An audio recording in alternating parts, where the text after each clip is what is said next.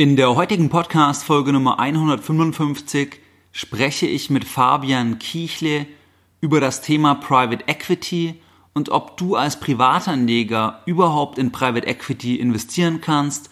Und wir sprechen auch über das Thema Immobilienaktien und wie du als Privatanleger über Immobilienaktien in Immobilien investiert bist. Viel Spaß bei der heutigen Podcast-Folge Nummer 155.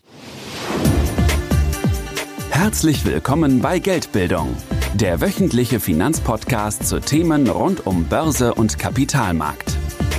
Erst die Bildung über Geld ermöglicht die Bildung von Geld. Es begrüßt dich der Moderator Stefan Obersteller. Herzlich willkommen bei Geldbildung. Schön, dass du dabei bist. Bevor wir direkt in das spannende Interview mit Fabian Kiechle einsteigen, die Hinweise in eigener Sache. Wenn dir mein Podcast gefällt, wenn du nützliche Informationen aus diesem Format für dich rausziehen kannst, dann würde ich mich über eine 5-Sterne-Rezension bei iTunes freuen. Diese Rezensionen stellen sicher, dass der Podcast weiterhin kostenfrei bleibt und dass ich weiterhin regelmäßig für dich neue Podcast-Folgen veröffentliche. Die Rezensionen helfen mir auch im Ranking weiter nach oben zu kommen und dementsprechend noch mehr Menschen mit kostenfreier Geldbildung zu erreichen. Du kannst mir ganz einfach eine Rezension schreiben, das Ganze dauert übrigens maximal zwei Minuten, indem du auf Suchen klickst, dann Geldbildung eingibst und dann müsste mein Podcast erscheinen, inklusive dem Reiter Rezension und genau dort kannst du eine Bewertung für mich abgeben.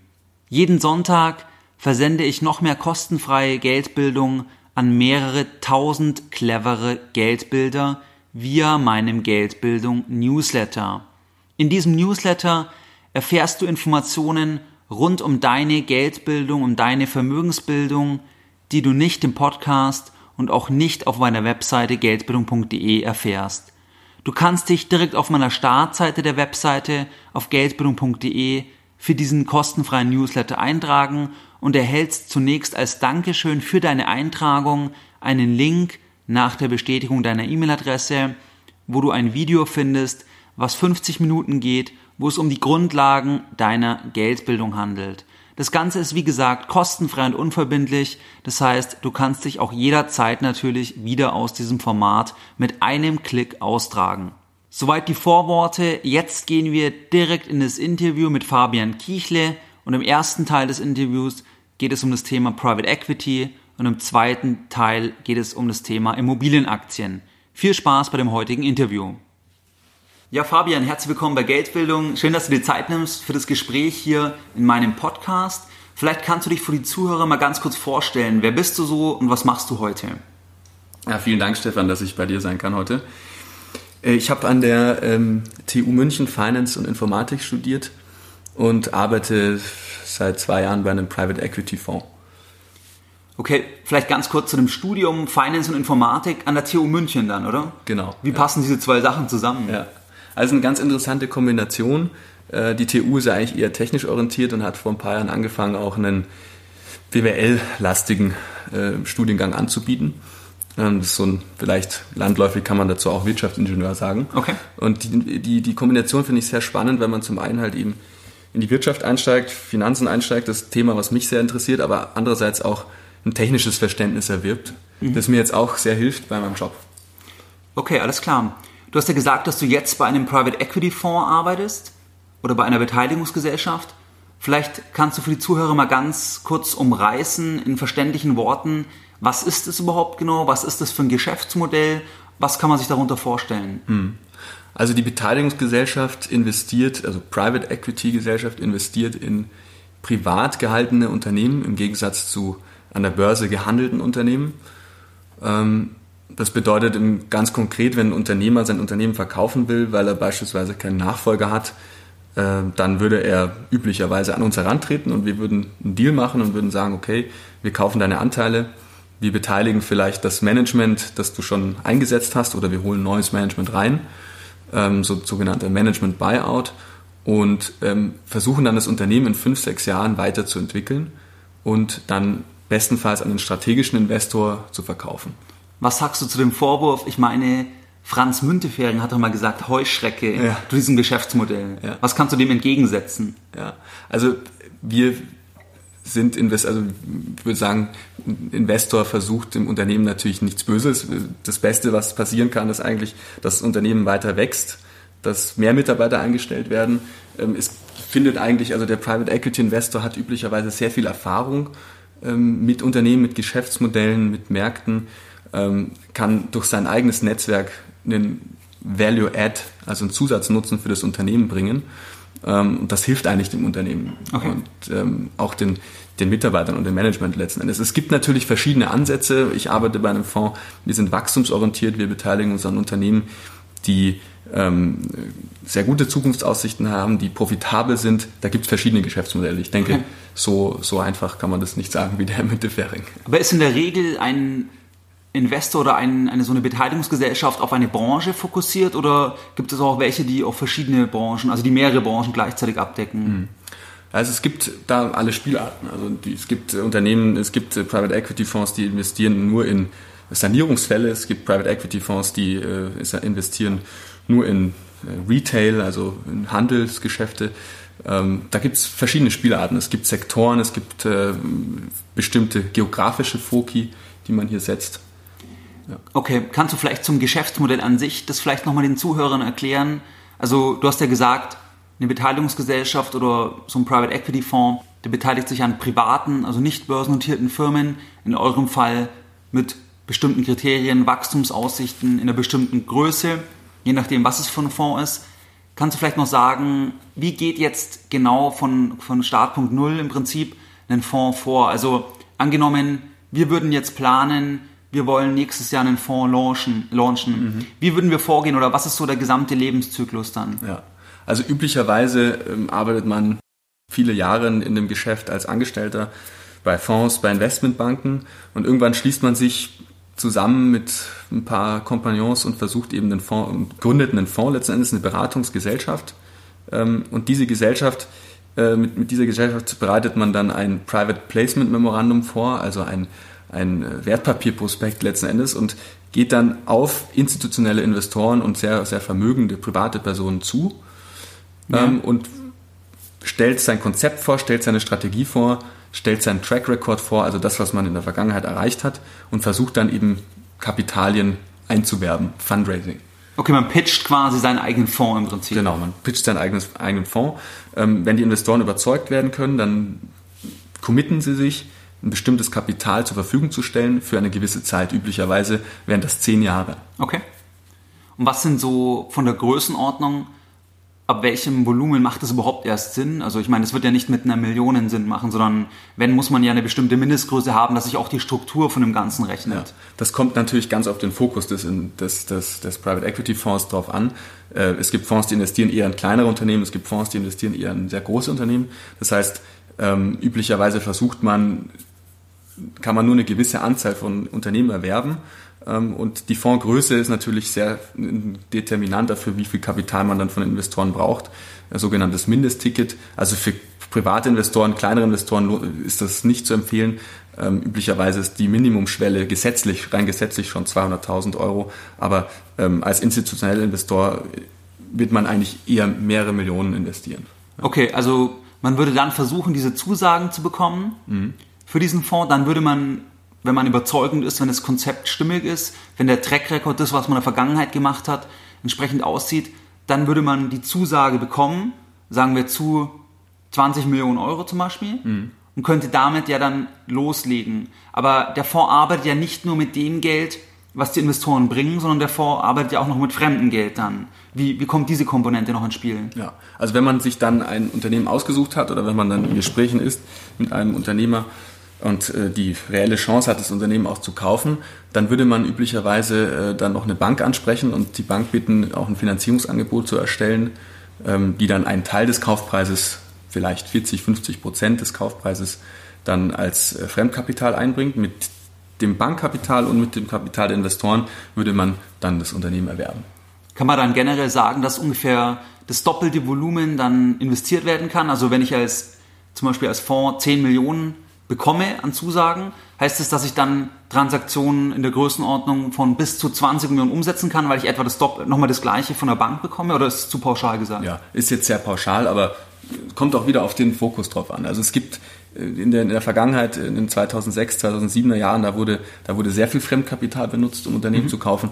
Das ist mittlerweile jetzt nicht mehr ganz so, weil man einfach gesehen hat, äh, dass es sehr riskant ist, wenn man das Unternehmen überschuldet. Da gibt es, würde ich sagen, keine, keine pauschale Aussage, aber äh, mit 50 Prozent Fremdkapital kann man schon ungefähr rechnen. Okay, und was schaut sich die Bank dann an? Weil wir kennen es ja bei Immobilien zum Beispiel, wo dann die Besicherung über eine Grundschuld läuft bei einem Wertpapierkredit, wo dann das gesperrt wird. Ähm, was würde sich eine Bank jetzt anschauen, wenn jetzt der Fonds sagt, wir wollen jetzt eine Firma kaufen, wir brauchen dafür von euch noch zusätzlich Fremdkapital? Auf welche Kennzahlen schaut dann die Bank, um zu entscheiden, ob sie überhaupt noch Fremdkapital dem Fonds hinzugeben kann, weil das ja auch für die ein Risiko darstellt? Hm. Also die Bank schaut sich üblicherweise einfach die Vergangenheit an, hat das Unternehmen stabil gewirtschaftet, äh, hat das Unternehmen, konnte das Unternehmen seine Marge halten, äh, hatte das Unternehmen konstant Gewinne erwirtschaftet, was passierte in der Finanzkrise mit dem Unternehmen. Das sind alles Faktoren, die, die sich die Bank anschaut. Ist eher vergangenheitsorientiert. Die Bank rechnet auch nicht mit Wachstum. Für die Bank ist es nur wichtig, dass es konstant weiterläuft. Okay, aber dann ist wahrscheinlich so etwas wie der, der Cashflow oder so relevant für die, weil daraus wird ja auch bedient im Prinzip dann Absolut, die ja. Zinsen, Tilgung und so weiter. Ja. Okay, du hast es jetzt am Rande schon erwähnt, dass es grundsätzlich da ähm, Mindestvolumina oder Mindestticketgrößen gibt, was für die meisten dann eigentlich ein Ausschlusskriterium ist, weil du ja hier eine Größenordnung von 200.000 genannt hast. Das ist ja das, was, wie ich es verstanden habe, der Gesetzgeber sagt, dass das das Mindestticket ist, dass überhaupt eine Privatperson investieren kann, dass ein professioneller Investor im Prinzip ist. Genau, man unterscheidet hier zwischen Retail-Investor und äh, professioneller Investor oder Educated Investor. Und der Retail Investor, der ist, hat, genießt einen sehr hohen Verbraucherschutz. Mhm. Das ist auch richtig so. Ähm, man muss wissen, in, wenn man in so einen geschlossenen Fonds investiert, dann ist das Kapital ja sehr lange gebunden. Das kann man keinen privaten Kleininvestor empfehlen. Ja. Das ist auch eine sehr riskante Anlage.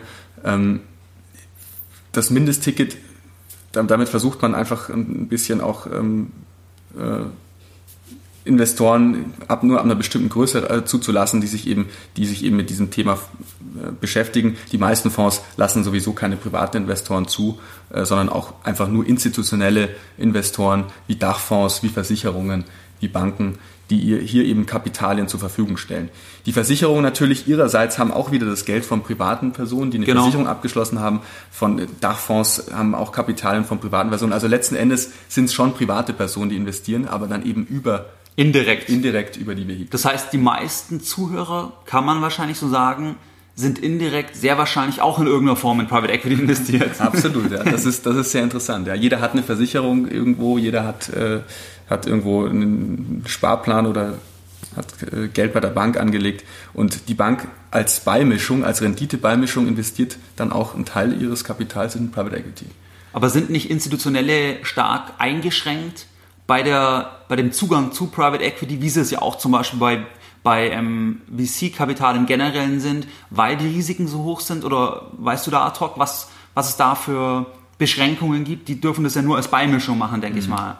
Ja, also das, das kommt jetzt auch darauf an, wie das Geschäftsmodell des, des institutionellen Investors ausgelegt ist. Also eine Rentenversicherung sicherlich Klar, hat da höhere Auflagen ja, genau. ähm, als jetzt ein Dachfonds. Äh, ja, da gibt es verschiedene Spielarten. Ja. Okay, aber unterm Strich jetzt für die Zuhörer im Prinzip direkt in den Private Equity Fonds zu investieren, macht keinen Sinn, beziehungsweise geht alleine über die Zugangsbeschränkungen aller Regel nicht und macht wahrscheinlich auch sonst nicht so viel Sinn, weil man sehr lange gebunden ist, es nur einen eingeschränkten Sekundärmarkt gibt und es auch eine Anlageklasse ist, wo man fairerweise sagen muss, die mit entsprechenden Risiken natürlich behaftet ist. Absolut, ja. Hm. Weil was ich im Podcast ja auch immer sage, ist eigentlich der Grundzusammenhang zwischen Risiko und Rendite. Vielleicht kannst du trotzdem mal, obwohl wir jetzt gehört haben, dass die meisten Privatanleger nicht in Private Equity direkt investieren können, etwas zur Renditeerwartung sagen. Du wirst ja sicherlich auch mit Investoren Kontakt haben, von denen ihr das Geld bekommt. Was für eine Renditeerwartung haben die an einem Private Equity Investment? Hm. Also die Renditeerwartungen sind schon deutlich zweistellige, äh, zweistellige Renditen pro Jahr. Okay. Also ähm, das, das kann man sagen. Äh, das ist sicherlich auch damit verknüpft, dass es einfach eine, eine riskantere Anlage ist. Ähm, hängt aber auch damit zusammen, dass der Private Equity Investor natürlich das Unternehmen wirklich vorwärts bringen kann und hier ja. Werte schaffen kann. Also ja. zum einen eben in Internationalisierung gehen kann, zum anderen in die Professionalisierung, gerade bei kleinen Unternehmern. äh, kann der Private Equity Fonds in die Professionalisierung des Managements auch investieren, kann hier eben Leute dazu bekommen, die, die sonst eigentlich das Unternehmen gar nicht kennen würden durch das Netzwerk. Ähm, der Private Equity Fonds üblicherweise errichtet einen Beirat. Viele mittelständische Unternehmen haben gar keinen Beirat und dieser okay. Beirat hat eine sehr disziplinierende Wirkung auf das Management und ähm, schafft es auch durch das eigene Netzwerk, ähm, die strategische Ausrichtung des, des Unternehmens zu schärfen.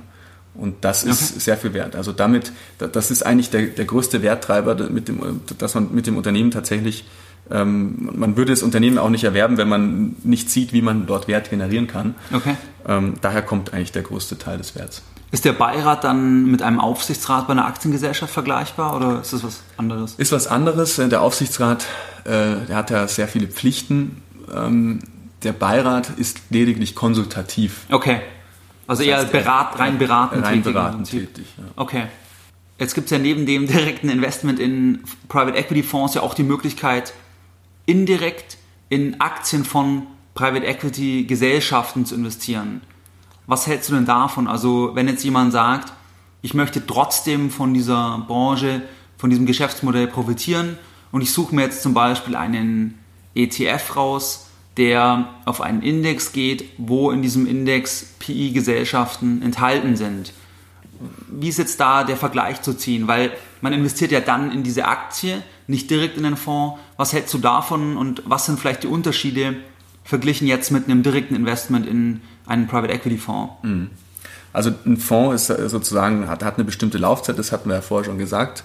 Äh, eine, eine Aktiengesellschaft, die jetzt zum Geschäftsmodell äh, sich entschlossen hat, andere Unternehmen zu kaufen, sie weiterzuentwickeln und zu verkaufen, was du jetzt als Private Equity Gesellschaft auch ähm, benannt hast, das ist äh, dann das Geschäftsmodell des Unternehmens und das kann schon interessant sein. Ähm, muss man sich dann im Detail anschauen. Das hat natürlich jetzt den Vorteil, ich bin nicht in einem Fonds, ich habe in ein Unternehmen investiert. Das Unternehmen ähm, hat keine Laufzeit, sondern das versucht konstant ähm, Erträge zu erwirtschaften. Hier gibt es auch sicherlich verschiedene Modelle. Das eine Modell kann sein, ich kaufe Unternehmen, halte sie und erwirtschafte Dividenden, die ich dann an meine Aktionäre ausschütten kann. Ein anderes Modell ist sicherlich, ich kaufe Unternehmen, entwickle sie weiter, verkaufe sie und schütte dann den Verkaufserlös wieder aus teilweise. Okay. Ähm, der Vorteil als, als, als Privatanleger ist tatsächlich, dass ich hier Aktien kaufe, die ich auch wieder verkaufen kann. Ähm, ja. Dass ich nicht eine, eine zehnjährige Laufzeit habe. Ähm, aber die Risiken sind letzten Endes die gleichen. Ja. ja. Okay, alles klar. Ja, dann ein weiterer Punkt, Fabian, neben dem Thema Private Equity, wo wir jetzt schon drüber gesprochen haben, ist ja das Thema, worüber wir auch öfters privat sprechen, und zwar das Thema, wie man in Immobilien investieren kann. Und da ist aus meiner Sicht ein Thema, wo du dich ganz gut auskennst, das Thema in Immobilien investieren, nicht direkt, nicht über geschlossene Fonds, nicht über offene Fonds, sondern über Immobilienaktien. Deswegen würde ich gerne über dieses Thema mit dir noch sprechen. Vielleicht kannst du einfach mal zum Einstieg in das Thema für die Zuhörer sagen, was ist ein Investment in Immobilienaktien? Also was, was für Firmen sind es dann und so weiter? Vielleicht kannst du da einfach mal einen groben Überblick geben, mhm. ähm, wie man über Immobilienaktien auch vom Immobilienmarkt profitieren kann und was da auch für Vorteile dann sind. Ja, also der, der, die Immobilienaktie an sich ist ein breites Feld. Äh, da werden viele Sachen auch immer vermischt. Man muss natürlich genau schauen, was hat das Unternehmen für ein Geschäftsmodell. Also es gibt verschiedene Geschäftsmodelle im Immobiliensektor. Es gibt beispielsweise das Geschäftsmodell der Baubranche, die bauen Immobilien. Es gibt dann das Geschäftsmodell des Verwalters. Es gibt das Geschäftsmodell des Halters von Immobilien und Vermieters. Äh, und dann gibt es auch noch das Geschäftsmodell des Maklers vielleicht oder des, des Managers. Ähm, interessant ist eigentlich der Punkt, äh, dass man, wenn man sich das Geschäftsmodell der Vermieter anschaut, da gibt es ja viele, wurde auch in letzter Zeit, ist sicherlich dem einen oder anderen bekannt, gibt es ja jetzt auch ähm, große Unternehmen, in Deutschland, die sich gebildet hatten in den letzten Jahren. Das ist sehr interessant, weil hier habe ich eigentlich ein breites Portfolio an, Unterne äh, an, an, an, an Immobilien in Deutschland, in das ich investieren kann. Und der Vorteil zu einem Fonds ist natürlich, dass es sich um eine Aktie handelt, die ich verkaufen kann. Okay. Ähm, es ist viel stärker reguliert. Also eine AG hat ja, muss, das, das Management einer AG hat, hat viele Vorgaben, die können nicht einfach äh, nach Gutdünken handeln, ähm, die werden sehr stark überwacht von der BaFin. Also da bin ich als Privatanleger viel stärker geschützt als in einem Immobilienfonds. Okay, weil dort können die einfach mehr nach Gutsherrenart verwalten. Wenn die das Geld haben, machen genau. sie mehr, was sie wollen, verglichen jetzt mit einer Aktiengesellschaft. Genau. Okay. Und da ist die Strategie definiert. Ich kann ja als Aktionär auch auf die Hauptversammlung gehen. Ich kann mir die, die, die Leute anschauen und äh, kann mir auch die Jahresberichte anschauen. Da, das ist sehr transparent. Das ist ja, der okay. Vorteil. Ja. Und das ist sehr spannend. Also ich, ich hatte mir auch mal überlegt, ähm, selbst in Immobilien zu investieren ähm, vor einigen Jahren, bin aber davon abgekommen, weil das Thema ist einfach, wenn ich mir eine Wohnung kaufe, dann habe ich einfach ein riesen Klumpenrisiko ja. im, im Portfolio. Und ähm, das ist dann nur eine Wohnung. Äh, wenn ich jetzt in eine Immobiliengesellschaft investiere, die Immobilien hält und vermietet, dann habe ich ein breites Portfolio. Mhm. Und das ist schon gemanagt. Ich muss mich nicht mal, mal darum kümmern. Das ist eigentlich der Riesenvorteil.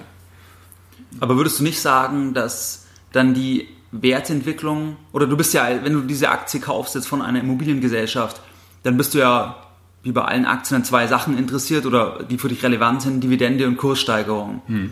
Würdest du nicht sagen, dass die, zumindest die Kurssteigerung, dass die auch, oder die Kursreduktion stark abhängig ist von der Entwicklung des Gesamtmarktes? Absolut, absolut. Ja. Also der Gesamtmarkt äh, ist sicherlich stark getrieben durch den einen Effekt äh, Bevölkerungswachstum, wo in Deutschland eigentlich eher ein negatives Wachstum haben. Eigentlich haben wir da äh, negative Trends. Dann haben wir natürlich Zuwanderung, das ist dann Wachstum in, der Bevölkerung. Das hatten wir auch kürzlich in Deutschland, das hat sich natürlich positiv ausgewirkt. Und der wichtigste Aspekt sind natürlich auch die Zinsen. Ja. Und das ist letzten Endes der, also Kapital ist letzten Endes Produktionsmittel von Immobilien. Ja. Und je günstiger dann diese Produktionsmittel, also Kapital ist, äh, desto höher, desto mehr Marge bleibt natürlich dann für den Eigenkapitalinvestor übrig. Ja. Kannst du vielleicht nochmal sagen, warum ist jetzt für, einen, ähm, für eine Immobiliengesellschaft, warum sind die Zinsen aktuell, wie sie sind, vielleicht von Vorteil oder was für Risiken steckt auch dahinter, weil ja irgendwann die Zinsen auch wieder raufgehen könnten? Mhm. Ja, also aktuell ist das Zinsniveau natürlich sehr, sehr niedrig. Ähm, davon profitieren alle Immobilienhalter, alle Immobilienaktiengesellschaften. Ähm, sie profitieren dadurch davon, dass sie äh, weniger Kosten haben. Das erhöht dann den FFO, das ist so eine sehr wichtige Kennzahl. Funds, Was heißt das ausgeschrieben? FFO? Funds from, from Operations. Okay. Das ist sozusagen die Kennzahl, die ich als sehr, sehr relevant erachte bei Immobilienaktiengesellschaften. Die sagt mir, ähm, wie viel Geld bleibt nach allen Kosten, also nach allen äh, Verwaltungskosten und nach allen Finanzierungskosten übrig. Mhm. Und das ist der Maximalbetrag, der als Dividende ausgeschüttet werden kann. Und der FFO erhöht sich, weil die, der Zinsaufwand geringer Richtig, ist. Richtig, genau. Okay. Der FFO erhöht sich, weil der Zinsaufwand geringer ist. Und üblicherweise hat dann die Immobilienaktiengesellschaft eine Strategie und sagt, 70 Prozent des FFOs, 50 Prozent des FFOs schütten wir an die Aktionäre als Dividende aus. Und daran kann ich dann immer sehen, ähm, wenn der sich der FFO natürlich erhöht, dann erhöht sich natürlich auch die Dividende. Klar. Ja. Okay. Ähm, und wie findest du jetzt die richtige Immobilienaktie oder wie gehst du da vor? Also gibt es da irgendwelche Listen im Internet oder schaust du da irgendwie von Branchenverbänden an, welche Firmen gibt es überhaupt oder wie gehst du genau vor? Ja, also es gibt sicherlich da Listen, es gibt da äh, viel Research dazu im Internet, den man sich anschauen kann. Das Wichtigste, was man sich anschauen muss, ist eigentlich, ähm, wo sind die Immobilien? Mhm. Also wo, wo sind die? Sind die in, in welcher Lage sind die? Das kann man üblicherweise dann im, im, Jahresbericht nachsehen, anschauen, auch in der Strategie des Unternehmens. Es gibt Unternehmen, die haben die Strategie, vor allem in B-Lagen zu kaufen. Äh, es gibt Unternehmen, die haben die Strategie, in bestimmten Städten äh, zu investieren und dort Immobilien zu verwalten und zu, zu vermieten. Ähm, das muss man sich ansehen und ähm, was, ein wichtige, was ein wichtiger Faktor ist, auch einfach äh, zu sehen, wie hoch ist der Net Asset Value.